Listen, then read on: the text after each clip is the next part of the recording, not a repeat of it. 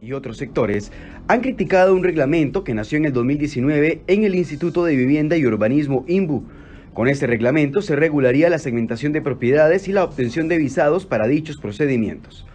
Las críticas se hacen especialmente porque no se podrían dividir los lotes como de costumbre. Además, debido al proceso se encarecerían los visados de plano catastro individual en 40.510 colones y de alineamiento fluvial en 33.752 colones. A ambos costos debe sumársele el IVA. Según el Colegio de Topógrafos, esta suma representaría un ingreso de 2.500 millones al IMBU, ingreso con el que hoy no cuenta. Tras los señalamientos, el ministro de la Presidencia dijo en un programa de enfoques que estudiarían aplazar la entrada en vigencia a dicho reglamento. Nosotros no estamos de acuerdo en impulsar medidas irracionales que no tengan sentido, que no se justifiquen legal y, y técnicamente. Sin embargo, Presidencia se contradijo y afirmó el pasado miércoles que apoyaría el impulso de este reglamento. Lo único que hizo fue atrasar la entrada en vigencia, que estaba planteada para este mes de febrero y ahora será en marzo, según el ministro, para someter este reglamento a consultas de los distintos sectores. ¿Cambiará algo en las modificaciones que el INBU pretende hacerle al reglamento de fraccionamiento y urbanismos? Hoy, en Enfoques, profundizamos. 8 con 11 de la mañana, muy buenos días, gracias por acompañarnos en Enfoques. Vamos dándole seguimiento a un tema que habíamos iniciado desde el pasado mes de enero. El 28 de enero ofrecimos un programa donde estuvo acá el Colegio de Topógrafos explicando sus preocupaciones con respecto a este tercer intento de implementar un reglamento en el INBU. Ya en la administración Solís Rivera se había intentado en dos ocasiones sin frutos, pero ahora parece que el gobierno va de fijo, de lleno con este reglamento, pese a los cuestionamientos técnicos que han ofrecido algunos expertos. Hoy finalmente eh, tenemos la participación del INBU en la vocería de don Tomás Martínez, presidente de esta institución. También nos acompaña don Marcos Zúñiga del Colegio de Topógrafos y está por incorporarse don Olman Vargas del Colegio Federado de Ingenieros y Arquitectos, que también tiene una posición. Así que les doy la bienvenida para que podamos hablar de este tema. Eh, don Marco, buenos días, bienvenido. Muy buenos días, muchísimas gracias de parte del Colegio de Ingenieros Topógrafos de Costa Rica. Realmente para nosotros es un placer el poder eh, estar nuevamente por acá y, aprovechar que está don Tomás para este, avanzar en este tema que es un tema país. Don Tomás, buenos días, gracias por estar acá. Hola, muy buenos días. Eh, un saludo a Marco, a usted, Michael, a toda la, audiencia, a las personas que nos siguen. Y bueno, no, con mucho gusto de, aclarar a la ciudadanía, bueno, el interés mío eh, de estar aquí es, bueno, aclarar varias cosas que, que se han presentado que no, no, no, son ciertas, digamos, empezando por, por, por, los datos que se dan al comienzo sobre, sobre los montos de los visados. Bien, quiero contarles un poco la historia de este programa, porque en, uh, originalmente habíamos pedido el 24 de enero la participación, el 22 de enero la participación del INBU para un primer programa. Se nos hizo una cancelación eh, el 22 de enero, el programa iba a ser el 24 y se cancelaron todos los invitados que estaban, que era el colegio, el colegio de topógrafos y el INBU. Eventualmente volvimos a hacer una solicitud para insistir en el tema y hubo una cancelación también, o no participación, más bien por parte del INBU. Cuando hicimos el programa con el colegio, de topógrafos, eh, don Tomás al día siguiente envió un derecho de respuesta, el cual lo analizaron los abogados de CERE hoy y determinaron que no procedía, ya que había cancelado o no había querido participar en las dos ocasiones que se le habían invitado y abrimos un nuevo espacio y esta vez eh, tenemos a los tres. Ya se incorporó don Norman Vargas para poder hablarnos en vocería del CEFIA. Buenos días, don Norman. Sí, buenos días. un saludo a todos los radioescuchas, a Tomás, a Marco y a usted, Michael. bueno, un gusto estar por acá y para comentar sobre eh, la situación que se ha presentado, pero sobre todo sobre lo que estamos haciendo en este momento para solventar las diferencias que tenemos y esperamos llegar todos a un acuerdo, ganar, ganar, que es lo que al país le interesa. Ok, tal vez empecemos planteando el panorama que quedó claro en el programa del 28 de enero cuando el Colegio de Topógrafos hacía varias aclaraciones y preocupaciones. Escuchemos lo que se decía en ese momento, el 28 de enero, con respecto a esta temática. Voy a pedirle a mis compañeros que por favor pongamos las declaraciones de ese día.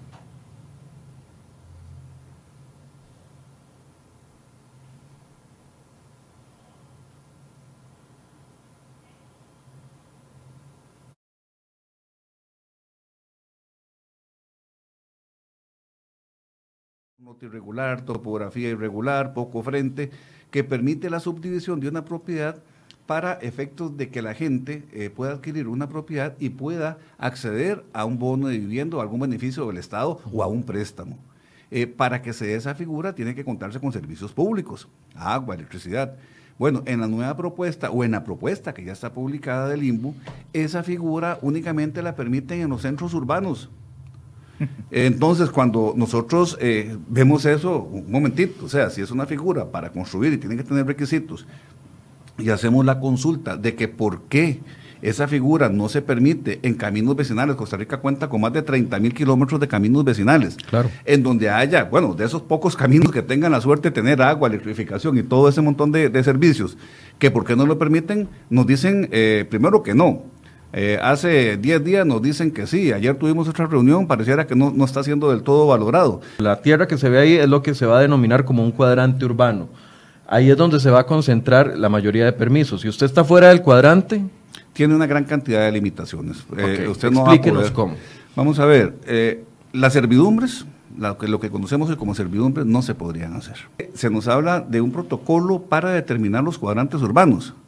Y ante una consulta que hace la Municipalidad de Palmares, en estos días el INBU le responde que están definiendo el protocolo para definir esos cuadrantes urbanos. Entonces, ¿por qué tanta premura de, de, entrar en vigencia un reglamento que a todas luces requiere ser mejorado. Este viernes que pasó, hizo ocho días, sale eh, publicado en la Gaceta eh, nuevos precios, porque estaban cobrando 77.510 colones por plano. Entonces ahora son 40.000 y un poquito más, y en alineamientos 33.000 y un poquito más de colones. Para que usted tenga una idea, de acuerdo a los cálculos que nosotros habíamos hecho, con el monto de 77 mil colones, el INBU iba a recaudar entre 500 de colones por año. Existe una bueno, ahí se nos pegó un poquito, pero el dato era aproximadamente entre 4.500 y 5.000 millones, que era lo que decía el Colegio de Topógrafos. Una semana después estuvo aquí el ministro de la Presidencia, don Víctor Morales Mora, y yo le hice la consulta y esto fue lo que respondió concreto, entonces Casa Presidencial no avalaría la publicación de un reglamento si afecta a los ciudadanos con nuevos cobros de visados y si afecta la segregación de propiedad privada que tiene la gente y que puede hacer con su propiedad lo que quiera. Casa Presidencial no daría ese paso. Nosotros no estamos de acuerdo en impulsar medidas irracionales que no tengan sentido, que no se justifiquen legal y técnicamente para favorecer un determinado proceso. si las cosas no tienen ese sustento técnico, si no tienen esa racionalidad, si no conducen a mejorar lo que hoy tenemos, no estamos de acuerdo con esas cosas. Por eso es que vamos a revisar eso, por eso estamos en ese espíritu. Concreto, entonces Casa Presidencial no avalaría la publicación de un reglamento si afecta a los ciudadanos con nuevos cobros de visados y si afecta la segregación de propiedad privada que tiene la gente y que puede hacer con su propiedad lo que quiera. Casa Presidencial no daría ese paso. Nosotros no estamos de acuerdo en Ok, eso fue lo que sucedió la semana tras anterior, la semana anterior, el miércoles pasado, tres días después de que estuvo aquí, Casa Presidencial se le hace de nuevo la consulta y el ministro de la Presidencia dice que solo van a trazar el reglamento un mes y no hemos visto ningún otro cambio. Quiero preguntarle primero a don Marcos Zúñiga, ¿se ha, ¿se ha logrado un cambio desde ese panorama que usted expuso hace dos semanas? Nosotros eh, hemos sido muy claros en el colegio y, aquí con don Tomás y don Olman, doña Irene, de la necesidad de cambio. He sido decirle que eh, el INBU hizo una propuesta de redacción de, dos artículos. Nosotros no nos parece la propuesta, así lo hicimos ver en una nota que le enviamos. Y eh, le enviamos una contrapropuesta de redacción, no solo de dos artículos, sino de los artículos que nosotros hemos venido señalando desde junio del 2018 y que creemos eh, requieren de un análisis más profundo. Eh, ¿Responden a qué? ¿A las segregaciones y a los visados? Todo lo que tiene que ver con segregaciones y visados. Servidumbres de paso, acceso excepcional residencial, eh, una situación que nos preocupa a nosotros y lo hemos señalado desde, desde la primera vez, es la definición que se está dando de fraccionamiento con fines urbanísticos. Esto a nosotros realmente nos llama la atención porque aquí es donde está desde nuestra perspectiva, uno de los mayores problemas que existen en este, en este reglamento. Entonces, estamos en el mismo panorama que usted expuso hace dos semanas. Sí, estamos en un proceso de diálogo, pero no ha habido un solo acuerdo aún. Don Olman, ¿cuál es su eh, visión sobre el tema? Sí, bueno, primero que nada agradecerle. Nuestra visión como colegio federado es un poco diferente y yo quiero ser claro porque me, me parece que esta es una situación de esas donde todos tenemos que hacer un esfuerzo este, por lograr un acuerdo que sea beneficioso para las partes. Y cuando hablamos de las partes no estamos hablando solo del IMBU o del Colegio de Ingenieros Topógrafos o del Colegio Federado, estamos hablando de la sociedad costarricense. A mí me parece que en esta, eh, en esta tesitura, pues lo importante es pensar en, el beneficio de todos. Y tal vez de una manera muy simple, Michael, le voy a exponer lo que nosotros sentimos que es el problema y en donde eh, esperamos que haya una posibilidad de, acuerdo, que, incluso yo creo, y esto lo digo a, título personal, ya hay un, un, buen camino para lograr ese acuerdo, no se ha logrado todavía, pero bueno, todavía hay suficiente tiempo a partir de la prórroga que da el limbo para poder llegar a ese acuerdo. La legislación anterior, el, reglamento de fraccionamientos que tiene actualmente es un, un, reglamento muy viejo, que ya quedó completamente superado por la realidad del país y era una necesidad generar un nuevo reglamento. Uno de los problemas que tenía el reglamento anterior es que posibilitaba prácticamente cualquier cosa y eso ha generado una cantidad, y es importante decirlo, de, excesos eh, con respecto a normativa urbana que ha sido completamente inconveniente para el desarrollo del país. Y desde ese punto de vista la nueva propuesta venía a tratar de arreglar mucho de eso. ¿Cuál es el problema de la nueva propuesta? Que en algunos puntos específicos, probablemente, eh, y lo digo también con claridad, funcionarios del IMBU con una visión tal vez un poco más académica y tal vez sin un, sin un conocimiento de la realidad ya de la gente que está en la calle, que necesita segregar sus lotes y eso, puso algunas restricciones prácticamente de, de, casi que se permitía todo, ahora de un momento a otro, en algunos puntos particulares no se permitía nada. ¿verdad? Entonces quedamos como, como entre dos posiciones muy extremas. ¿Qué nos parece a nosotros como Colegio Federado que es la posición? Y bueno, lo que hemos estado tratando de impulsar a través del diálogo aquí entre los compañeros del LIMBO y el Colegio de Topógrafos, llegar a un punto medio donde sin permitir todos los, los, excesos que se pudieron permitir con el reglamento anterior, obviamente había que poner una serie de limitaciones, pero tampoco a una limitación total, es llegar a un punto intermedio donde se posibiliten algunas cosas dentro de un nivel de, de sensatez normal que tenga mucho que ver con la operatividad, digamos, a la hora de ir a segregar y, y ese tipo de cosas, este, pero con restricciones específicas en cuanto a números de lotes, áreas específicas, ese tipo de cosas. Entonces, más bien vamos a un punto que ya es muy técnico en el sentido de, cuál es ese número de lotes, de cuál es el área mínima que debe ser posibilitada que se segregue frente a calle pública, de si cuando se va a construir, entonces si se tenga la obligación de de que haya los servicios públicos necesarios, porque si no la gente cómo va a construir si no tiene acceso al agua o la electricidad. Entonces son detalles este, que nosotros pensamos que en entendiendo el concepto de que no es ni la permisibilidad que había que ha habido hasta ahora, pero tampoco eh, este, una una mm, eh, falta de posibilidad de hacer cosas que incluso pueden ser básicas hasta para los propietarios de terrenos, es llegar entonces a un punto intermedio y nos parece que sobre esa es la línea de consenso que se debe lograr. ¿Les preocupa lo de las segregaciones? Claro que todo el tema nos preocupa, como un todo. O sea, nosotros como Colegio Federado lo que queremos es que el reglamento venga a ser la herramienta que el país está necesitando para un mejor ordenamiento territorial, pero dentro de un concepto, digamos, de operatividad que se ajuste a la realidad nacional. Ese es como el punto de equilibrio que nos parece que hay que llegar. ¿Y lo de los visados les preocupa? Lo de los visados es un tema, eh, vamos a ver, el, tema del visado del IMBU no es un tema nuevo como tal, ¿verdad?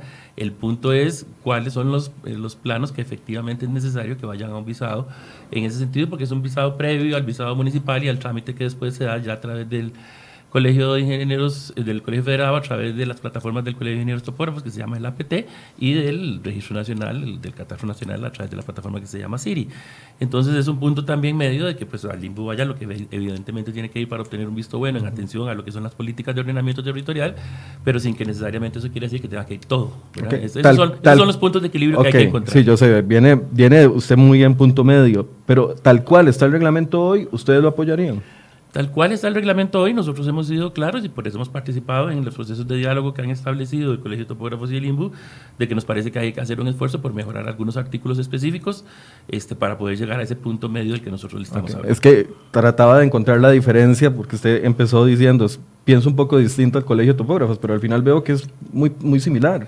Nosotros hemos participado, bueno, y aquí están tanto don Tomás como Marco que lo pueden decir, de las negociaciones que las dos partes han tenido, como una tercera parte, junto también con el mío, ¿verdad? que a través de la, figura de la señora ministra ha participado en esto, y nuestra percepción es que ya hay puntos de acercamiento importantes, no se ha llegado todavía a un acuerdo final, pero nos parece que estamos en la, en la vía correcta del diálogo para llegar a establecer esos puntos que satisfagan las posiciones del Colegio de Ingenieros Topógrafos en el sentido de que las restricciones que se pusieron en algunos artículos eran demasiado duras, pero que también satisfaga la posición del limbo de poner orden en algunas cosas que este, no habían estado este, funcionando eficientemente con la, una normativa muy libre que es la que actualmente estaba manejando. Ok, posiciones ya muy claras. Eh, don Tomás, usted eh, tiene la oportunidad de conversar.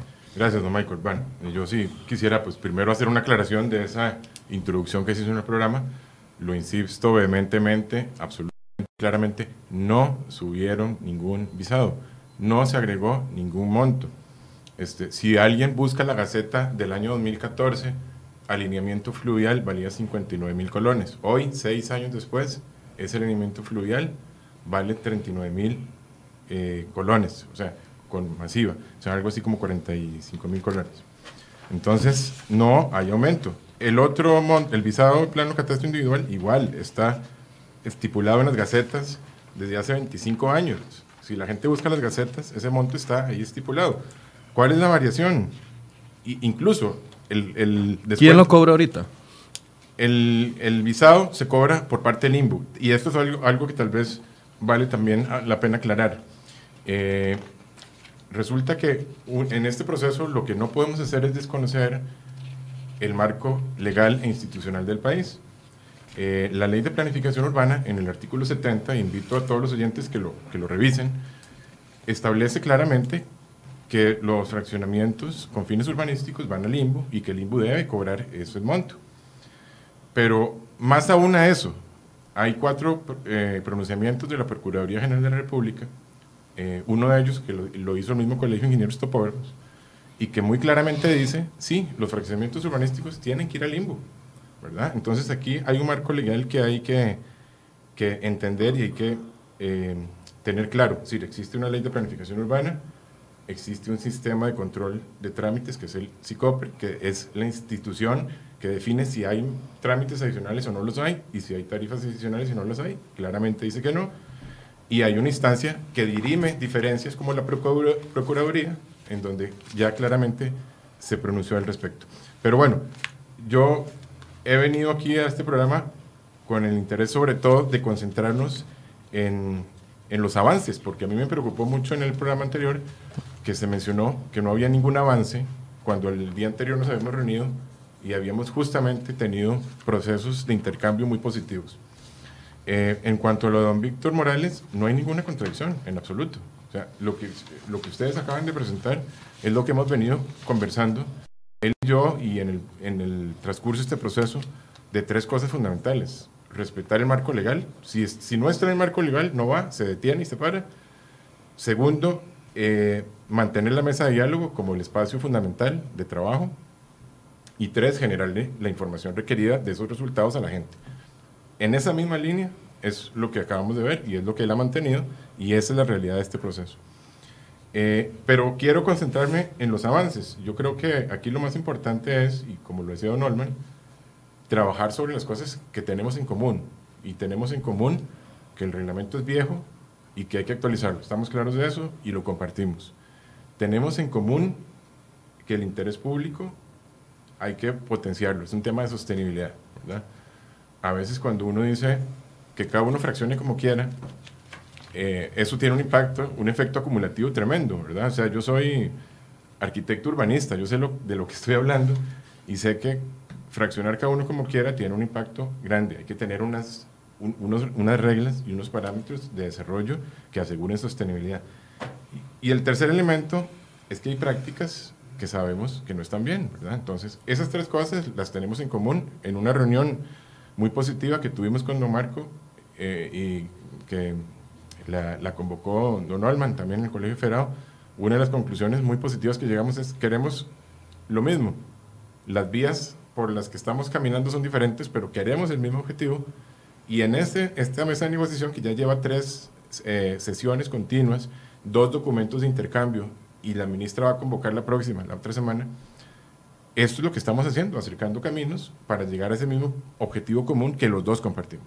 Pero, a ver, yo le compraría, eh, don Tomás, el argumento que usted está diciendo en el entendido de que ya se hubiera llegado a un acuerdo, pero lo que usted está diciendo, que son acuerdos, otra parte no la entiende como acuerdos. Le pregunté todavía al, al, diputado Pablo Heriberto Barca, que también ha estado muy interesado en el tema, y dice, no, es que están siguiendo como, están, como, como lo que quieren hacer y punto. Entonces... No, más bien le, le, pregunto a Marco, ¿hubo una eh, disposición nuestra para mejorar, para hacer cambios, para dirigirnos a esa mejora en esos artículos que, que revisamos? ¿Sí o no? Sí, si me permite, si me permite, si me permite, don Michael, y, y viera que... Tal vez acláreme primero el punto de los visados, porque aquí hay dos visiones completamente distintas de los visados. Y es que ahí es donde quiero aclarar, y vea, qué interesante, y, y, efectivamente es en las mesas de diálogo donde nosotros hemos querido que se solucione ese problema. Hemos sido muy claros, ¿para qué judicializar algo que podemos resolver en una mesa de diálogo? Y, yo quiero, eh, vamos a ver, parafrasear las palabras de don Tomás. Eh, primero sí, sí estamos sentados en una mesa de diálogo, no hay acuerdos aún, sí tenemos un acuerdo que es el interés de que este país avance, el interés de que salga un instrumento que le sirva a toda la sociedad costarricense. En primera instancia, aclarar, eh, y, sí es una obligación mía y de la Junta Directiva, aclararle a toda la sociedad costarricense que eh, no, es, no es correcto lo que señalaba don Tomás en dos entrevistas ayer, de que esto es una lucha gremial. Esto nunca ha sido una lucha gremial. El Colegio de Ingenieros Topógrafos es claro y lo ha manifestado desde ese primer momento que a nosotros lo que nos interesa es cumplir con lo que establece la ley orgánica del Colegio Federado de Ingenieros y Arquitectos de Costa Rica.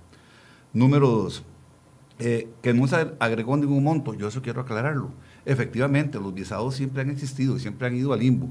Y todo lo que tiene que ver eh, con el limbo debe ir al limbo. Lo que no se aclara es que con esta nueva definición que se da de fraccionamiento con fines urbanísticos, hay una cantidad enorme, pero enorme, de documentos, de planos que van a tener que ir al limbo.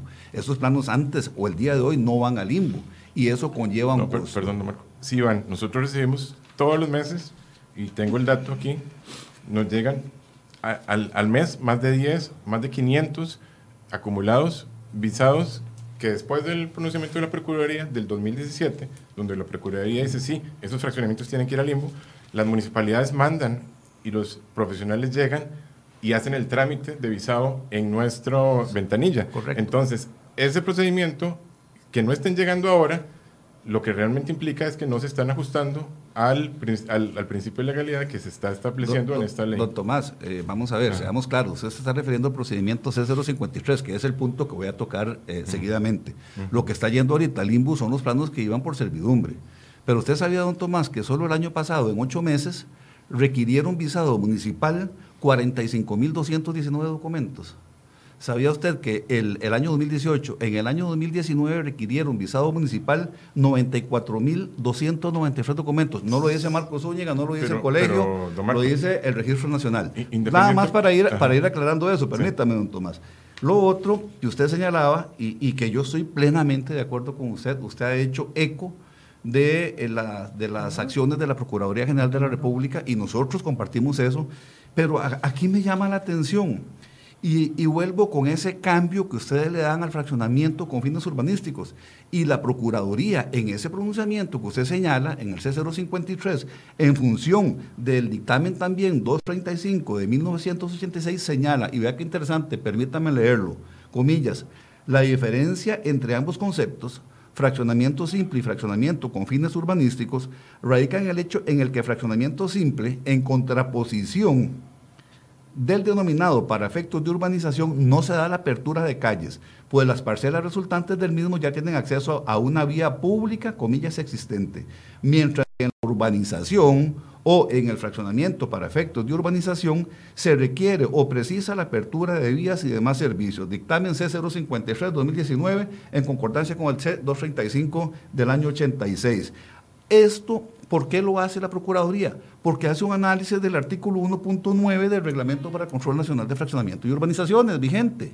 Entonces, hemos tenido siempre claro de que un fraccionamiento con fines urbanísticos requiere dos elementos, apertura de vías y dotación de servicios. Pero el concepto que nos dan ahora es únicamente que esté frente a una calle pública. Ese tipo de, definición es lo que va a remitir una cantidad enorme de miles de documentos al limbo. Ya, ya a, mí me, gustaría insistir que no es un dictamen de la Procuraduría, son cuatro. y que la ley también lo establece. Es decir, pero no quiero entrar en ese detalle. Eh, eh, yo lo que quisiera eh, recalcar es que existe... Pero hay una serie de documentos que van a tener que ir al limbo. Sí, sí. O sea, ¿A partir de ahora? ¿Qué documentos? Los fraccionamientos. Los únicos que, que, van al INBU y que el INBU tiene un interés particular y específico es que sean los fraccionamientos con fines urbanísticos. Yo más bien me pregunto, ¿cuál es el temor o cuál es el problema de que el fraccionamiento urbanístico vaya a la institución responsable a nivel nacional de velar por la supervisión del urbanístico? O sea, yo no entiendo, al Ministerio de Educación Pública le corresponde hacer programas educativos, a la Caja Costarricense de Seguro Social le corresponde hacer programas de vacunación y de salud, y al INBU le corresponde hacer esto, porque es que está estipulado por la ley. Generar la normativa, la regulación, la verificación, la supervisión y el control del desarrollo urbano. ¿Cuál es el temor de esto? Tal vez, Michael, si me permite explicarlo para que la gente lo entienda. Porque... Sí, estamos yéndonos muy a lo técnico y no está quedando claro. Pero antes, don Olman, yo le voy a dar la palabra después de esta llamada telefónica que tenemos a Luis Eduardo Araya, que es el abogado de la Unión Nacional de Gobiernos Locales, a quien también le pedimos una posición al respecto y también se la pedimos a la Cámara de la Construcción, que dijo esta mañana que no se va a referir al tema por ahora, lo cual me parece muy raro, pero bueno. ¿Qué dice don, eh, don, Luis Eduardo Araya de la Unión Nacional de Gobiernos Locales? ¿Les preocupa o no esta situación? Don Luis, buenos días. Muy buenos días. Vamos a ver, desde la Unión Nacional de, Gobiernos Locales, eh, el día de ayer nuestro Consejo Directivo eh, toma posición en dos, en dos líneas. Una primera línea es incentivar las mesas de diálogo para que esto no se judicialice sino que el Colegio de Ingenieros Topógrafos y el INBU eh, den las definiciones y este, en lo que tenemos duda nosotros como organización en este momento. Y no vamos a indicar si estamos a favor o en contra hasta que se den las mesas de diálogo, porque hay muchas municipalidades que no tienen en estos momentos planes reguladores y quizás esta norma les pueda favorecer a ellas.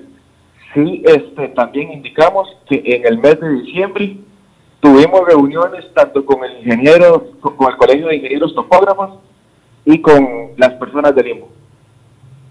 A ver, si el reglamento pasa tal cual está en este momento, porque aunque hay mesas de negociaciones y una de las partes dice que ve avances, o dos de las partes dicen que ven avances y otra no, pero todavía eso no se ha concretado en un documento final, si el, si el, el reglamento se aplica tal cual está, ¿a ustedes sienten que les afectaría o no?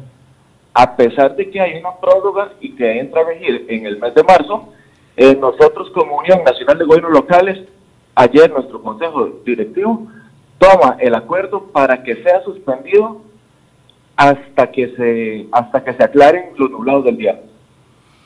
Ok, muchas gracias, don Luis. bueno, con gusto.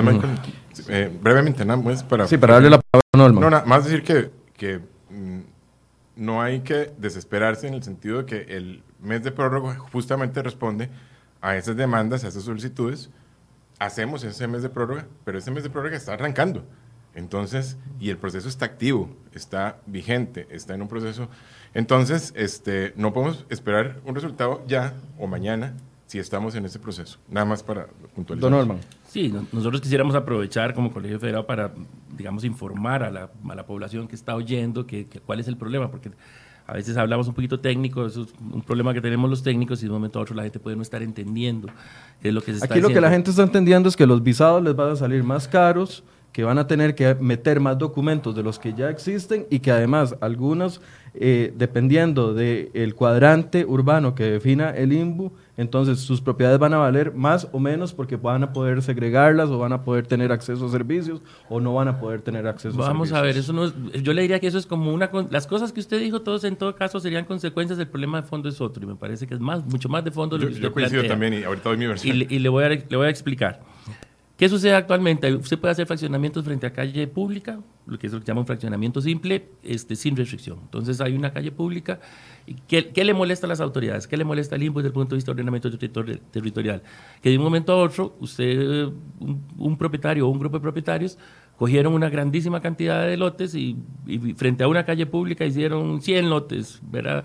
Que eso normalmente hubiera sido un proceso de urbanización, que hubiera tenido que pasar por los por los trámites de urbanización, cesión de áreas públicas, mejora de, infraestructura, otro tipo de cosas.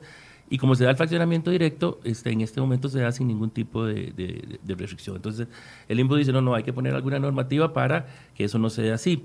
¿Cuál es el problema de la propuesta en el reglamento? Que se pasa a lo contrario. De un momento a otro se dice no hay fraccionamiento este, simple frente a calle pública. Porque entendería Sí. que podría ser utilizado para fines Lo que usted urbanísticos. explicaba, pasamos de algo muy, muy liberal a algo muy Ok. prohibitivo. Entonces, la posición del Colegio de Topógrafos, y que es completamente válida, es decir, no, no, un momentito, si yo soy una persona y tengo un lote y se lo quiero, quiero segregar en tres lotes para darle uno a cada uno de mis hijos, ¿cómo no lo voy a poder hacer? Solo porque tengo frente a calle pública no puedo hacer eso. O si yo quiero coger un lote y segregarlo en tres lotes para sacar cédulas hipotecarias y ir a solicitar plata al banco, entonces tampoco lo puedo hacer. ¿Cómo, cómo no lo voy a poder hacer solo porque estoy frente a una calle pública? Entonces, de un momento a otro, a como se puede malinterpretar eso, es que de, casi que estar frente a calle pública es un pecado. ¿verdad? Estamos hablando fuera de cuadrantes urbanos. ¿verdad? Entonces, eh, eh, eh, ¿cuál es el punto? De ninguna de las dos posiciones es correcta. ¿Cuál es el punto? Entonces, bueno, permítase una segregación hasta un determinado número de lotes con una determinada área y si usted esos lotes además los quiere para urbanizar, pues entonces, eh, para construir, perdón, entonces tiene que tener los accesos a los servicios. Entonces, aquí el punto eh, para el favorecimiento de la persona es debe haber un número, y por lo menos esa es la posición nuestra como Colegio Federal, y no, y no pensamos que debe haber, estamos seguros de que hay un número que satisfaga ambas partes hasta donde yo pueda segregar una cantidad de lotes sin mayor problema, este, para las- los fines que, que eventualmente sean, que pueden ser muchos, pero si ya paso de, de- es- de ese número de lotes este, y del tamaño de esos lotes y ya se entendería que ya eso sería un proceso de urbanización, pues entonces eso se debe ir al mismo para cumplir con toda la normativa específicamente de urbanización. Ese es el punto de equilibrio que estamos buscando en las mesas de negociación. No, co- coincido plenamente con Don Olman. Es- ese es el punto de equilibrio que estamos buscando, porque e- ese panorama que usted dibujó hace un rato lo podríamos ver desde otro extremo. Es decir, si no implementamos el, reglamento con el reglamento actual, perdemos la sostenibilidad, nos quedamos sin parques, perdemos la posibilidad de tener áreas públicas, las propiedades bajan la valorización porque no van a tener acceso a, a equipamientos y servicios públicos y definitivamente eso no, no es lo que queremos. Por lo tanto, me- a- insisto en que sí han habido avances y que justamente las, las propuestas que hemos intercambiado se dirigen y caminan en ese sentido. Tanto la que enviamos, porque hemos dado la razón en el sentido, le, eh, hemos dicho al colegio, yo personalmente lo dije, y don Marco lo puede aclarar acá, si ustedes dicen que estos artículos no se interpretan correctamente como lo estamos planteando, revisémoslo y los ajustamos. Y en este proceso en el que estamos trabajando. Entonces, eh, me parece que, y yo eso es algo que quiero destacar, que existe una voluntad total de las partes de trabajar en ese sentido. Existe, hemos dado la señal dando el espacio de tiempo para trabajar en ese enfoque.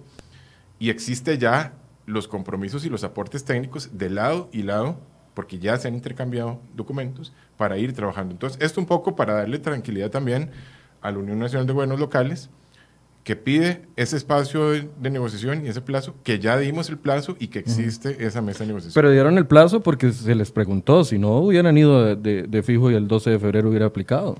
No, dimos el O plazo. sea, porque dimos, hasta que hicimos el programa y le preguntamos al ministro de Hacienda- al ministro de la Presidencia, después es que dos, tres días después anuncia el- el- No, en el- realidad, la bueno, extensión del plazo. eh, eh, Marco, porque lo comenté también en las reuniones previas, yo les dije, bueno, vamos avanzando, si requerimos más espacio, valoramos, no puedo tomar la decisión yo, porque esa decisión la toma un órgano colegiado que tiene siete directivos, pero yo voy a trabajar en eso, generar ese espacio. Yo creo que eh, Marco es, puede decir claramente, yo eso se los expresé en una reunión. Y para ser justo, me parece que el plazo formalmente del Colegio de Topógrafos solicitó que se ampliara y lo puso en una nota. Y, y no solo el Colegio de Topógrafos, el Colegio de Ingenieros Topógrafos ha sido muy, muy claro, eh, repito, desde el año 2018 en este tema y, los, y lo que venimos cuestionando y que queremos que se aclare y que se amplíe, básicamente lo mismo.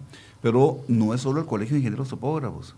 Es que aquí son más de 20 municipalidades que han enviado notas también al INPO, que han enviado notas al señor presidente de la República, señoras y señores diputados, eh, pidiéndole que alto un momento, por más consulta pública que se nos quiera decir que hubo, hay un malestar, hay, hay, hay una incomodidad, alguien está doliendo esto y requiere que se analice. Número dos, no son solo las municipalidades y el Colegio de Ingenieros Topógrafos, estamos hablando que federaciones de municipalidades. Fedoma fue muy clara y tomó un acuerdo y dijo, esto no puede ir. Femetrón le envió una nota a la señora ministra de Vivienda diciéndole que tiene serias dudas con respecto a la legalidad de algunos artículos del reglamento.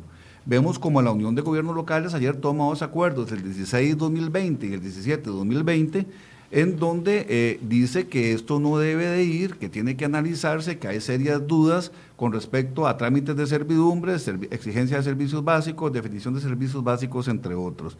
Y en donde piden que se continúe con el diálogo. El INBO, el Colegio de Ingenieros Topógrafos, las municipalidades y señoras y señoras diputados. Entonces, eso es importante tener claro, o sea, que sí estamos en una mesa de diálogo que existe la voluntad de las partes de solucionar esto, pero que tiene que ser una actitud proactiva. Y aquí llamo, llamo y tomo también las palabras de don Tomás de la primera intervención, y eso me encantó. Cuando don Tomás dice que se va a respetar el marco legal, y si algo no se acorde con el marco legal, no va. Eso para mí es muy, muy importante. Lo digo también como abogado que soy, porque desde nuestra perspectiva, y no lo vamos a decir como colegio de ingenieros topógrafos, sino será en una mesa de diálogo, que se va a demostrar que hay artículos que rozan con la Constitución y que rozan con la ley. Entonces, si nosotros vamos a lograr demostrar eso, entonces no iría. Entonces yo, en ese sentido, me siento muy satisfecho. quiero, quiero que nos pongan, por favor, el, el, map, el plano que nos había traído el Colegio de Topógrafos con respecto al tema de los cuadrantes urbanos, que era uno de los temas que también seguía preocupando para que don Tomás pueda referirse. Ya don, don eh, es el otro, el, que dice A y B. Federico, por favor. Ese, correctamente. Eh, don Tomás, en un minuto, eh, don, perdón, don Marco, en un minuto, por favor explíquenos las tres cosas que a usted le preocupaban de este plano para que don Tomás lo pueda explicar desde su perspectiva. Servidumbres de uso agrícola, la figura A y B, en la finca A se constituye una servidumbre agrícola en ese lindero, se segregan los lotes, las parcelas agrícolas y se constituyen las escrituras, se inscriben las escrituras. La finca B, eh, una finca completamente independiente, quiere constituir una servidumbre agrícola en ese lindero porque las condiciones topográficas así lo permiten o porque quiere hacerlo así. Este, en este momento, tal y como está redactado, no se puede hacer. Eso es una limitación grosera, es una limitación fuerte eh, al derecho de propiedad. Así lo hemos dicho y hemos señalado que no se pueden poner limitaciones eh, vía reglamento, algo que está regulado por la Constitución y por leyes de la República. Caso número uno. Vamos uno a uno, tal vez, para, para no perder. Este caso en particular, no hay limitación, porque el reglamento, y usted lo sabe muy claro, dice, sí se puede hacer servidumbre, se puede hacer. ¿Qué es lo que no se puede hacer? Unida, contigua. Si, es, si el caso por topografía, el caso por topografía no va a ser la regla general, va a ser una excepción. Si es excepción. ¿Cómo sabe usted eso? Si todas no. conoce todas las propiedades del país para saber cuál es cuál justamente, topografía justamente esa fue la pregunta que le hicimos al Colegio de Ingenieros Topógrafos, y usted lo sabe bien, le dijimos a don Marco, ¿cómo aseguramos el control para que no se convierta eso en una quinta de, urbanística? Que es un poco la práctica que se suele hacer, se, se, pone una servidumbre, se une la otra y se convierte en quintas. y, y bueno, don Marco nos dijo, todavía no tenemos una respuesta para eso, no hemos logrado. Entonces, pero con total disposición dijimos, si existe un mecanismo de, de, control, de verificación, para que esa práctica no se dé, y que hay que reconocer que esa práctica se da, este, estamos totalmente dispuestos a asumirla. Bueno, don Marcos nos dijo, no hemos logrado, y, y nos dijo, he consultado a expertos en el tema, no hemos logrado un mecanismo para que se logre supervisar eso, pero si lo logramos en este espacio, vinculamos una propuesta que logre y que permita eso y que dé respuestas a necesidad. Correcto, don Tomás, pero solo una pregunta antes de referirme a este punto y seguir con el otro. ¿Cuál es el fundamento jurídico que tiene el IMBU para no permitir servidumbres paralelas? Fundamento eh, jurídico. No, es que no hay ninguna limitación para hacer la servidumbre. Claro, el porque está diciendo, haga la servidumbre, no, hay ningún problema. Pero no me deja hacer las paralelas, no me deja hacer la paralela a la otra finca. ¿Cuál es el fundamento jurídico si son dos propiedades diferentes? Paralela es la que permite, la que no permite es contigua. No, no, no. La redacción, don Tomás, perdóneme, la redacción es clara, no permite servidumbres paralelas. Eso es una violación al derecho de propiedad. Otra de las situaciones es que me, sube el área a 10 mil metros. Dejemos ese tema, pero hay otra cosa que es importante, don Tomás, y nos ha mencionado los, funcionarios del limbo, que les preocupa que se hagan quintas. perdón, no, dejemos ese tema. responda para que pueda quedarnos claro su posición. la posición es muy clara. O sea, ¿usted no ve problema en prohibir que hayan eh, servidumbres? Em, la, la, posición, y fue la que presentamos con la ministra, y aquí está muy, Marco no me deja mentir, estamos totalmente dispuestos a revisar ese artículo. Si existe un Entonces sí ven un problema. Si existe un mecanismo que nos permita a nosotros tener procedimientos de control sobre esto. Por eso, si Es- aceptan estu- revisar el, el- el artículo es porque ah, no, ven no- que hay un no es un problema. problema, es una, una atención a una observación que está haciendo el colegio. Tal, tal vez si le comento. Sí, Sí, don sí. Norman. Ok, vamos a ver. La primera eh, aclaración que yo le haría a lo que usted pregunta, Michael, es ¿de quién es el problema? Del propietario del segundo lote. ¿ok? El Ujú. propietario del primer Queda en lote llega, desventaja completamente hace, al- hace al su servidumbre. lote. El problema es del propietario del segundo lote que tiene derecho, y eso es lo que dice don Tomás, a hacer la servidumbre, pero específicamente no la puede hacer, y eso es lo que dice don Marco, contigua a la servidumbre que se había desarrollado en el primer lote. Entonces, es una situación que, que no es fácil de, de- de- de resolver. resolver. Por, de- eh, digamos, entendiendo la- las posiciones de las partes, ¿por qué el IMBU dice no la puede hacer paralela? Bueno, porque desgraciadamente se ha utilizado, dos propietarios se ponen de acuerdo, hacen las servidumbres paralelas, generan fincas y se brincan toda la normativa urbanística otra vez, ¿verdad? El punto es, eh, desde el punto de vista jurídico, bueno, yo tengo un lote, yo quiero hacer una servidumbre para segregar unos lotes porque no lo puedo hacer, ¿verdad? Porque me ponen una limitación específica. Entonces, bueno, no, no es, es- esa es una de esas cosas que en un proceso de negociación debe darse diferentes alternativas para ver cómo le llegamos a solucionar el problema.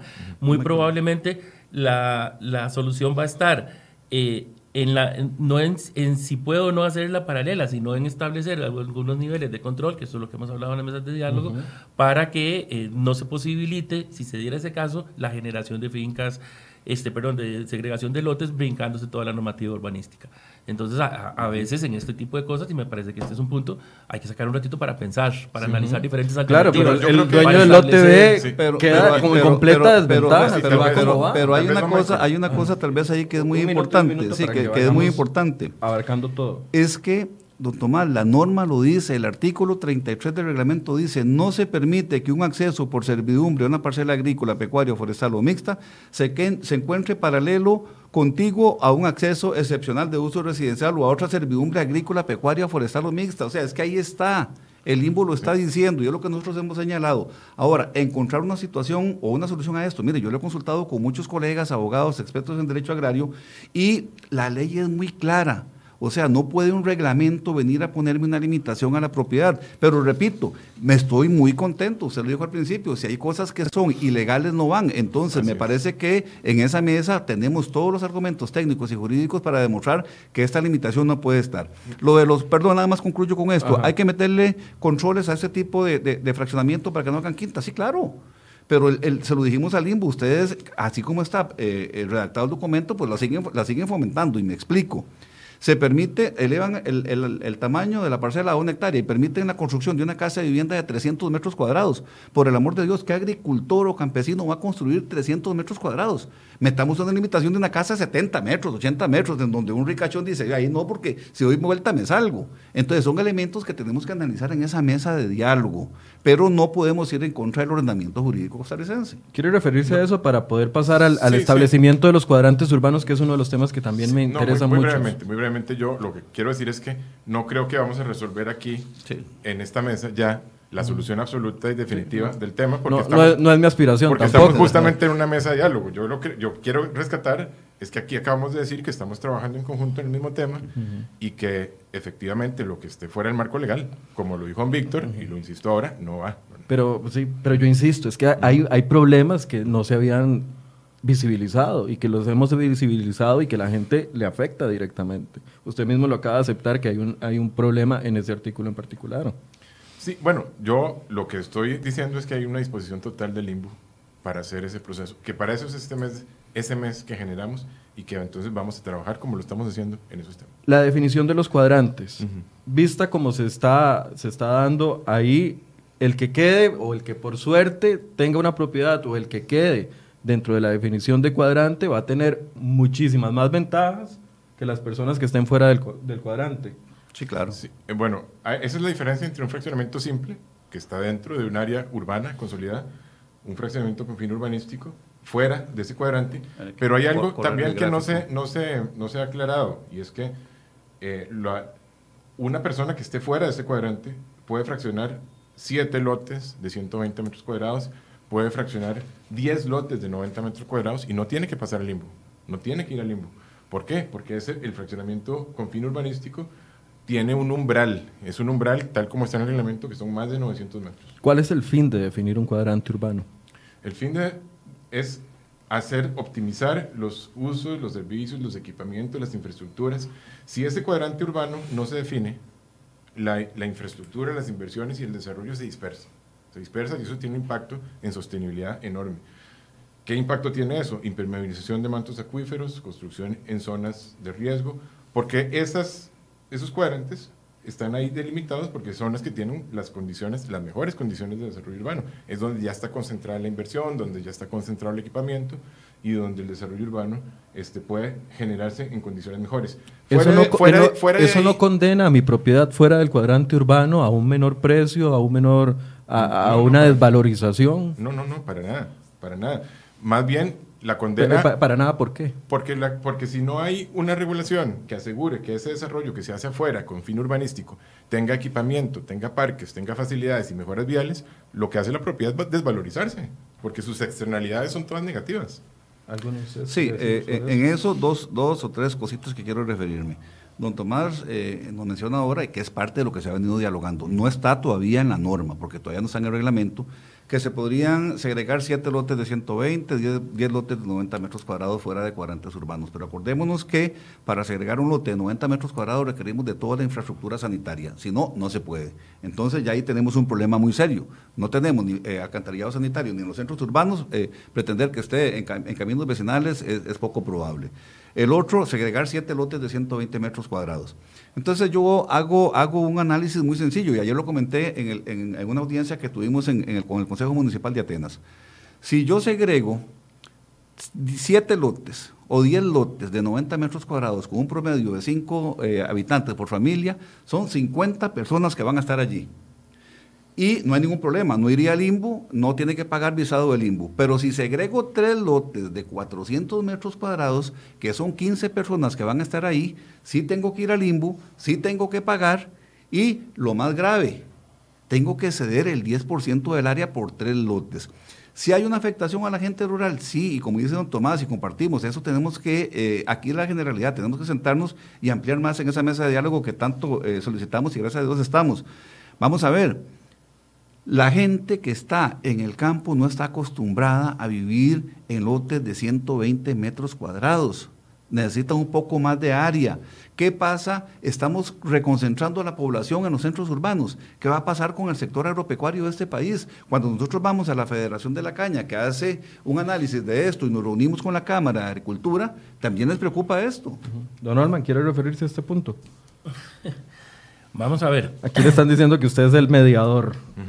la gente que nos está Bueno, yo lo, que, yo lo que quiero decir es que nosotros, como Colegio Federado de Ingenieros y Arquitectos, este, se conoció el, tema con detalle, hubo una audiencia incluso a los compañeros del Colegio de Ingenieros Topógrafos y la decisión de la Junta Directiva General del Colegio Federado, y por eso estoy acá, es de que se hiciera todo el esfuerzo para llegar a un proceso de mediación.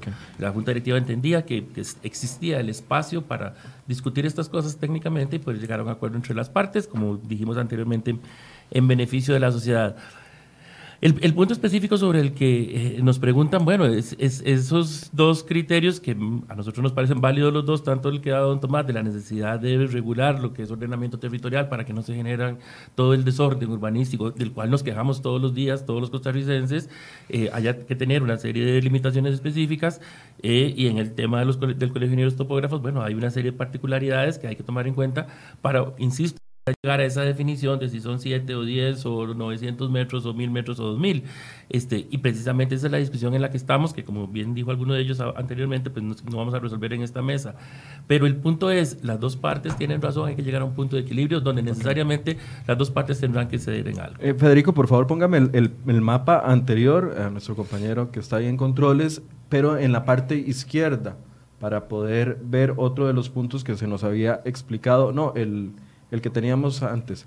Correcto, esa zona.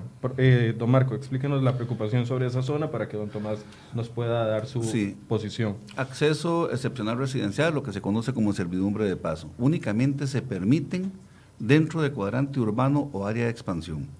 Cuando nosotros hacemos la consulta, porque así está, así está regulado, o sea, en ese momento, si únicamente dentro del cuadrante urbano o área de expansión, cuando hacemos la consulta, ¿qué sucede si en un camino vecinal la propiedad cumple con todos los requisitos que se exige para este acceso, que es vía excepción, lo tenemos muy claro, al igual que las servidumbres.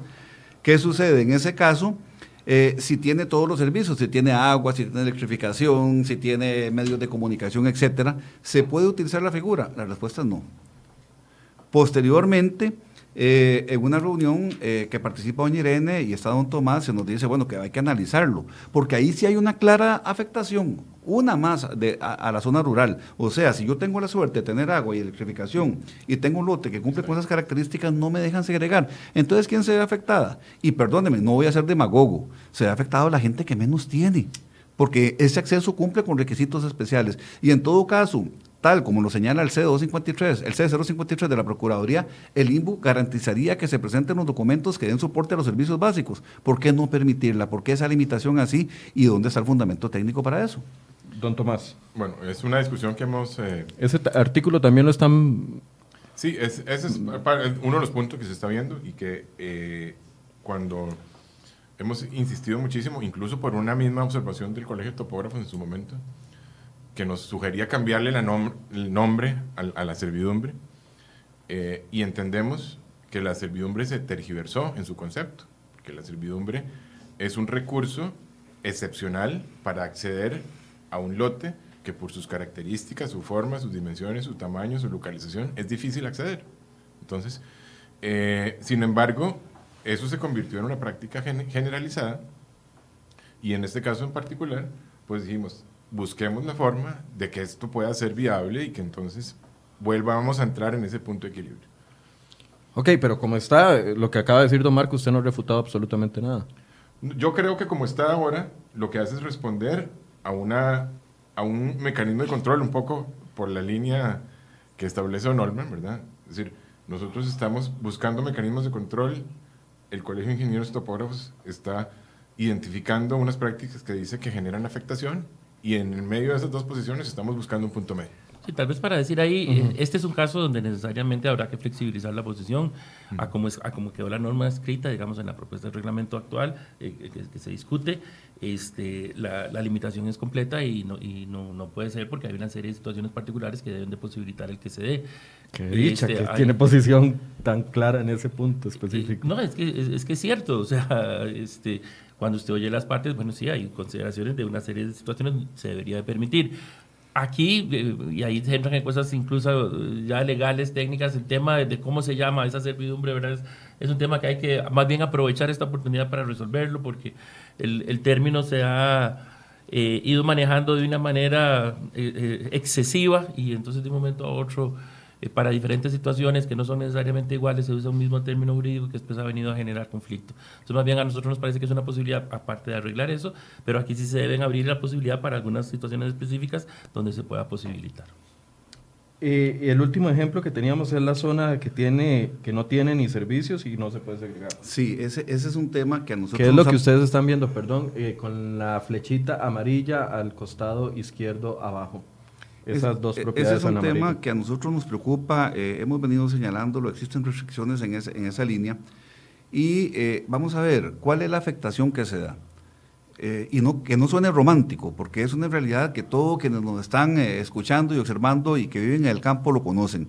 Tienen una propiedad, tienen su casa ahí, quieren segregar un lote para, para mejorar su casa, si no tiene lo que quiera, heredarlo, venderlo, eh, para hipotecarlo, para mandar a su, su, hijo, a su nieto a la universidad, en ese momento no puede. ¿Por qué? Porque no tiene servicios públicos. Ahí en este momento con el, con, el reglamento aprobado. Correcto. Eh, ahí sí, eh, don Tomás está trabajando junto con doña Irene en una propuesta de ponerle un nombre de uso agrícola, que ahí tenemos eh, unas, algunas, algunas inquietudes, pero que como decía don Tomás, eso no se puede arreglar acá, pero ahí le puedo decir que sí hemos avanzado. Y yo creo que en honor a la verdad y al convencimiento y a los principios de proporcionalidad y racionalidad, yo creo que en ese tema vamos a encontrar una solución. ¿Por qué? Porque no podemos seguir grabando la propiedad. Pero ahí hay otro tema. Y, ese tema tiene que ver con la sesión de áreas públicas, don Tomás, que también a nosotros nos preocupa. Nosotros estamos plenamente de acuerdo de que eh, en el campo, y así lo hemos manifestado, nuestros niños necesitan eh, parques infantiles, necesitan eh, jardines, etcétera, etcétera. Pero como está redactada la norma, tenemos un problema muy serio. Y es que si yo segrego un lote de mil metros cuadrados, yo tengo que cederle 100 metros a la municipalidad debidamente equipado. Si el vecino del frente segrega 100 metros cuadrados, tiene que cederle 100 metros a la, municipalidad, debidamente equipado. Si el vecino que está a los 50 metros segrega 1000 metros, tiene que ceder otro lote.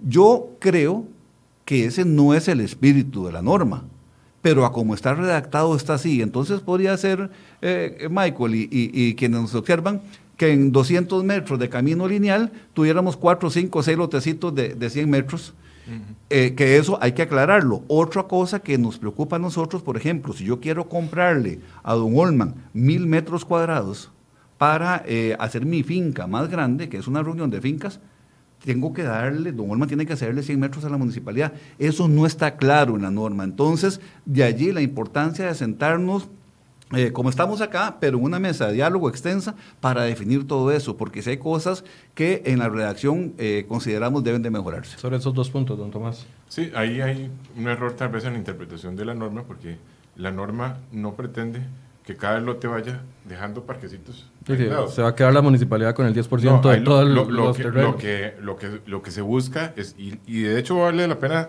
eh, decirle a, a las personas que nos oyen que esto ya se da. O sea, la municipalidad remite al limbo a, una, a un desarrollo con fin urbanístico. Lo que se hace es localizar el, el, lugar idóneo donde va esta sesión de área pública, generalmente frente a una calle pública, y los fraccionamientos que se van haciendo van generando o van remitiendo sus áreas públicas a una sola área que finalmente se convierte en el área pública de uso común, básicamente. Pero, perdón, pero ahí, don Michael, una pregunta nada más, porque eh, eh, es que, es que de lo que don Tomás dice, yo creo que en el colegio tenemos ese pensamiento. Nada más una duda. Don Tomás, si yo segrego tres lotes de mil metros, eso es fines urbanísticos. Sí, porque pasa 900 metros cuadrados. Por eso, pero ¿en qué norma técnica o en qué norma jurídica me dice que después de 900 metros es con fines urbanísticos?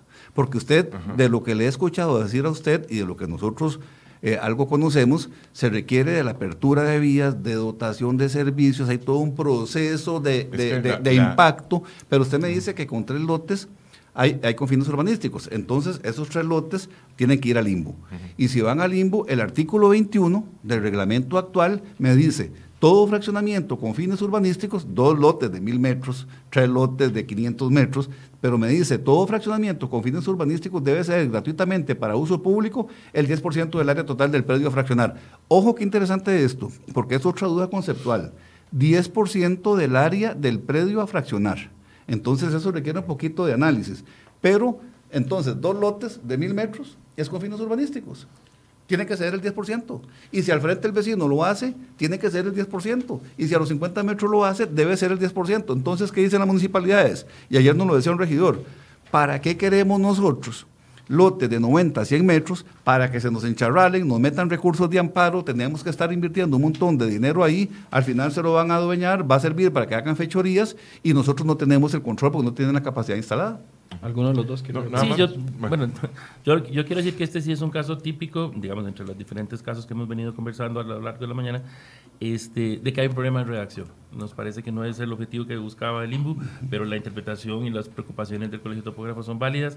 Nos parece que este es un caso que igualmente se puede resolver mejorando la redacción de las cosas que eh, expresamente claras, porque cuando nos hemos sentado y usted vio que ya había una coincidencia entre las partes sobre el tema, creo que conceptualmente no se pretende lo que este, de alguna manera sí se interpreta de la redacción y aquí parece que hay que hacer un esfuerzo igualmente en la mesa de negociación para mejorar la redacción y aclarar exactamente los alcances del, del artículo.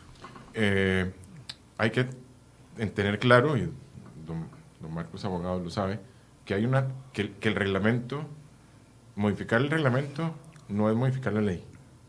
Hay un referente previo arriba, que es la ley de planificación urbana, y esas sesiones de área pública están aquí en la ley. Así lo dice, el fraccionamiento con fin urbanístico, el fraccionamiento que se hace fuera, tiene que ser un área entre un 5 y un 20%, así lo dice literalmente la ley. Entonces, como dice Norman, aquí la clave está en afinar, en pulir y en definir concretamente mejorar la redacción para que se entienda en qué casos y en qué condiciones ese fraccionamiento con fines urbanísticos y es justamente en lo que hemos venido trabajando. Pero, ¿qué va a pasar con las municipalidades? Y me parece muy válido lo que decía, y a mí me lo ha comentado, de hecho, regidores de la zona donde yo vivo, donde yo vivo hay una, un lote de 100 metros cuadrados que se le tuvo que dar a la municipalidad y ese lote es un problema para nosotros los vecinos. Ese lote está encharralado, nadie lo cuida. Eh, cuando uno ve, hay gente que si uno está vigilante llega a botar basura. ¿Y, de qué sirve entonces ceder las propiedades y van a estar ahí descuidadas? No se va a cumplir el fin. No tiene que haber un paso más allá. Bueno, el paso más allá debería ser hacer ese consenso, mejorar ese, ese documento de redacción y eventualmente hacerle la consulta a las municipalidades si les parece idóneo ese producto que nosotros lleguemos como reacción final, hacerle esa consulta. Eh, ahí, don Michael, qué dicha, otra vez, don Tomás, y me alegra montones, porque yo creo que vamos, vamos avanzando y tenemos puntos de coincidencia, hacerle consulta a los, a los gobiernos locales. Pero nada más esto, porque el problema, y volvemos al inicio de este, de este programa, es la definición de fraccionamiento con fines urbanísticos. Y don Tomás, me permito leer lo que dice el artículo 1 de la ley de planificación urbana. ¿Cuánto nos define qué es un fraccionamiento y qué es una urbanización? Voy a leer lo que es urbanización. Y urbanización nos dice, es el fraccionamiento y habilitación de un terreno para fines urbanos, mediante apertura de calles y provisión de servicios. Ese, es la definición de urbanización y fraccionamiento con fines urbanísticos. Entonces, eh, vamos a ver, apertura de vías y dotación de servicios. En, un lote frente a calle pública no se está abriendo una vía, es que Esa es la definición de urbanización. Sí, señor. ¿Y cuál es la definición de fraccionamiento con fines urbanísticos? La, definición de fraccionamiento con fines urbanísticos es toda aquella que está fuera de los cuadrantes urbanos. No, esa la dan ustedes ahorita, porque la Procuraduría en el C053 y en el 235 dice que la distinción entre un fraccionamiento con fines urbanísticos y eso simple es la apertura de vías y dotación de servicios. No lo digo yo, pero lo dice la Procuraduría. Además, aquí la ley lo dice. Le corresponde al INBU definir el fraccionamiento con fin urbanístico y reglamentar esa sesión de área pública. Aquí lo dice. La Procuraduría, en todos los criterios que se ha mencionado, lo ha, lo ha señalado así, la Sala Constitucional lo ha señalado así, y también vamos a ver qué opinan los gobiernos locales, porque son ellos a los que les duele, son ellos a los que llegan los vecinos a reclamarles. Entonces yo lo que digo, vea, me siento muy satisfecho, viera que hoy yo, don Michael, quiero agradecer esto. Para aclararle nada más, la consulta de las municipalidades sí se hizo, sí nos llegaron observaciones de las municipalidades, porque yo no quiero que quede aquí la, la, impresión de que no se hizo la consulta. Claro que tenemos la consulta, tenemos los documentos de las municipalidades con sus observaciones, pero si hay que ampliar, si hay que fortalecer ese proceso, lo hacemos. Excelente, muchas gracias. Ok, antes de ir a las conclusiones de este programa, porque tengo una, una gran pregunta y es en el contexto económico en el que estamos viviendo, con un, con un sector construcción completamente contraído, con una reactivación económica que no llega por ningún lado, si este es el mejor momento para implementar un reglamento como este. Le voy a dejar la pregunta a ellos mientras vemos las noticias más importantes que les tenemos para el día de hoy en la portada de cereoy.com. CR Hoy Noticias presenta las 5 del día. Bueno, y el primer tema que tenemos el día de hoy es que María Jesús Morales López, ingeniera de 24 años e hija del ministro de la Presidencia Víctor Morales Mora, obtuvo un trabajo en el AIA en tan solo dos días después de que fue a una entrevista. Ellos niegan cualquier tipo de involucramiento, se lo contamos en la portada. Además, las becas y las anualidades del 2020 en la Universidad Nacional están en peligro, pues se negaron al presupuesto, se les negó al presupuesto de la UNA por no certificar que cumplía con la regla fiscal. ¿Cómo van a hacer para cumplir estos pagos? Ahí les traemos un reportaje completo. Sube el desempleo, como lo anunciábamos el día de ayer, ahora son 309 mil personas que están sin trabajo, pero conseguirlo es más complicado y a esa cifra se suman otras 222 mil personas que quieren cambiar de empleo. ¿Cuál es el reporte completo? Lo pueden ver en la portada de cereoy.com. Además, se tambalea la denuncia de las autoridades del Infocop de que esa cartera de crédito se deterioró en 27 mil millones de colones. Esto sirvió para la intervención del gobierno de Luis Guillermo Solís, pero ahora las personas que hicieron la auditoría interna no encontraron esas supuestas pérdidas. Y otro tema, el Instituto Nacional de Seguros no insistirá más en que se le apruebe un aumento del 89% en el costo millonario de un centro de salud que se construye en Alajuela. La Contraloría había rechazado esa solicitud y ya no van a insistir más.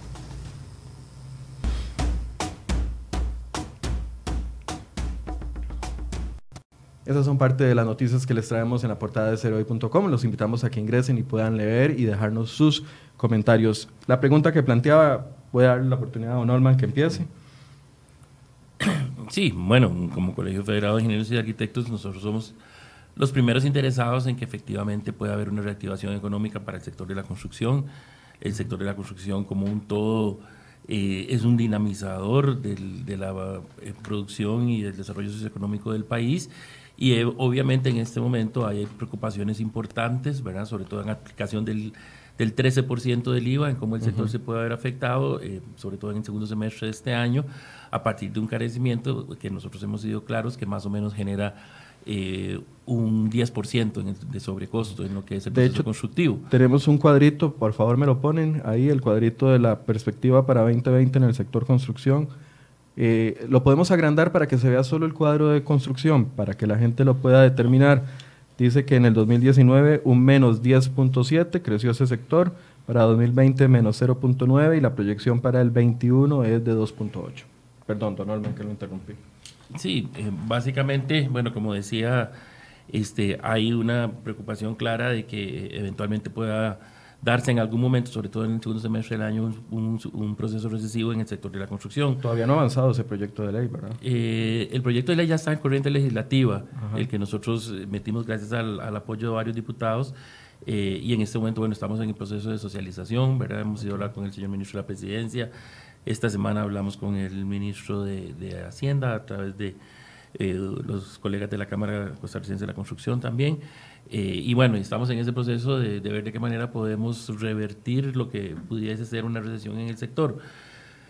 Y básicamente, eh, a la pregunta específica que usted hacía relacionada con respecto a eso, nosotros lo que sí nos parece es que sin decir exactamente si es el, mejor momento o no para ir a este tipo de, propuestas, digamos, de cambio reglamentario, lo que sí nos parece es que las reglas deben de quedar claras para que eso, se genere, eso genere confianza en los profesionales de ingeniería y arquitectura y en los usuarios de los servicios y en quienes van a invertir en sus procesos, ya sea vivienda, turísticos, comerciales, etcétera, ¿verdad? Uno de los grandes problemas que hemos tenido en los últimos años es que eh, y cuando digo los últimos años me refiero a dos o tres administraciones atrás, hacia ahora, eh, las reglas no han estado claras y eso genera una gran incertidumbre. Y cuando la gente no sabe qué va a pasar en su momento con el IVA, con el plan fiscal, o no sabe qué va a pasar con normativas que, que se contraponen, o todo el problema de la tramitología, que creo que ahí hemos mejorado bastante, pero todavía falta. Eh, entonces hay una incertidumbre y, evidentemente quienes pueden generar inversión este, no, lo, no lo hacen o se esperan o ven, ¿verdad? eh, entra en un estado, bueno, depende de lo que pase, hago una cosa o hago la otra. Así que a nosotros sí nos parece que desde ese punto de vista el establecimiento de normativa que venga a ser clara este, eh, va a ayudar a que haya una mayor confianza y, se puedan dar los procesos de, inversión que correspondan. Pero obviamente esa normativa pues no puede ser... Eh, no, no, no puede dejar de, de, alguna manera interpretar la realidad operativa que se da en la, en la calle, ¿verdad? La realidad de la gente. La dinámica de las zonas eh, rurales. La dinámica de las zonas rurales, exactamente, y debe adaptarse a eso para que más bien venga a facilitar y a mejorar y no venga a ser un obstáculo. Don Tomás. Ese es el cuidado que hay que tener. Eh, Gracias. plenamente. Las reglas claras, la seguridad jurídica, son un promotor, una, un promotor de las inversiones, del desarrollo, de la competitividad. Eso es lo que hace competitivo un territorio, tener esas reglas claras y definidas. Y dos, aquí nosotros teníamos, esto es un tema de cerrar brechas. Aquí hay una brecha de 38 años que hay que cerrarla, eh, porque si no hay que hacerlo, hay que hablarlo claramente. Está en riesgo la sostenibilidad de las áreas urbanas. Aquí yo invito a la gente que lea un informe del Estado de la Nación, del Estado de la región, que es un análisis de las áreas urbanas en Centroamérica, y el informe es concluyente. El, el, crecimiento acelerado y desmedido de la mancha urbana pone en riesgo la sostenibilidad. Entonces aquí teníamos dos opciones. La, salida fácil, que era de dejar el reglamento como está y, evitarnos estos, eh, eh, estos debates constructivos o entrar a asumir estos procesos en forma completa, resolverlos, ir, llegar a esta mesa de diálogo en la que estamos ahora y lograr lo que es la meta ahora para nosotros, un documento que le sirva a todo el mundo, que sea consensuado y que tenga un, beneficio común.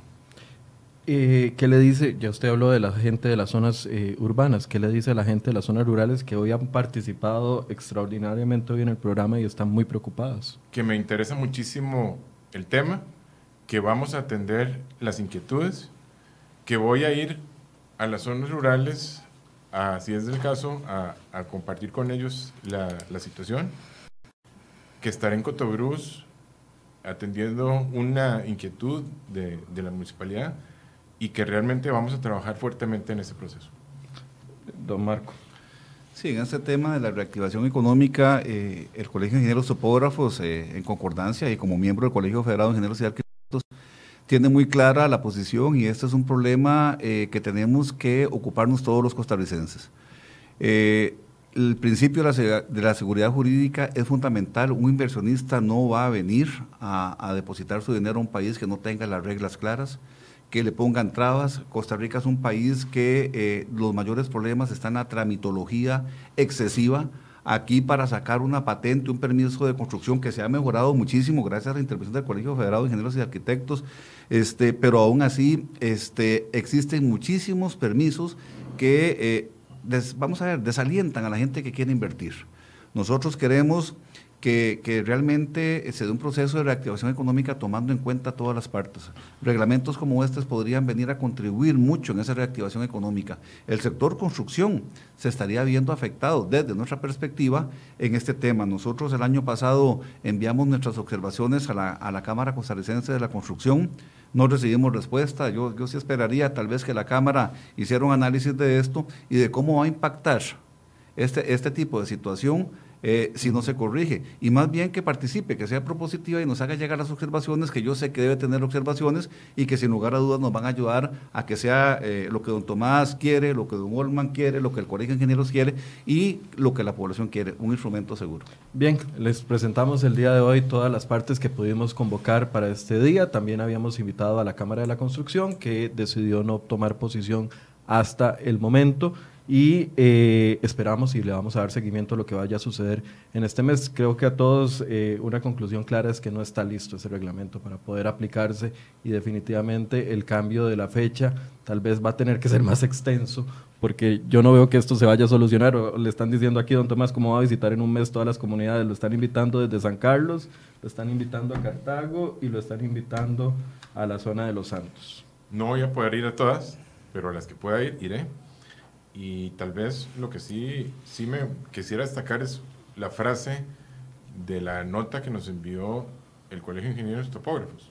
Una, una frase que me parece que importante destacar, que es que nos encontramos muy cerca de llegar a un acuerdo satisfactorio en beneficio de los costarricenses. Yo me quedo con esa frase y me motiva para trabajar en conjunto uh -huh. y llegar al fin de este. Y, y, me voy a atrever a invitarlos a los tres días antes de que empiece a regir el nuevo reglamento para que ustedes puedan venir aquí y veamos si efectivamente en un control ciudadano eh, cruzado si se lograron los acuerdos y se solventaron las preocupaciones que la gente tiene. Está invitado desde ya, don Tomás. Muchas gracias. Y también ustedes dos, señores. Muy amable. Gracias. Gracias a ustedes por su compañía, gracias por mantenerse tanta gente conectada el día de hoy en este tema. Definitivamente es un tema que genera mucha, mucho interés y así que le vamos a dar seguimiento. Los invitamos el próximo lunes a partir de las 8 en otro programa más de Enfoques. Buenos días. Buenos días.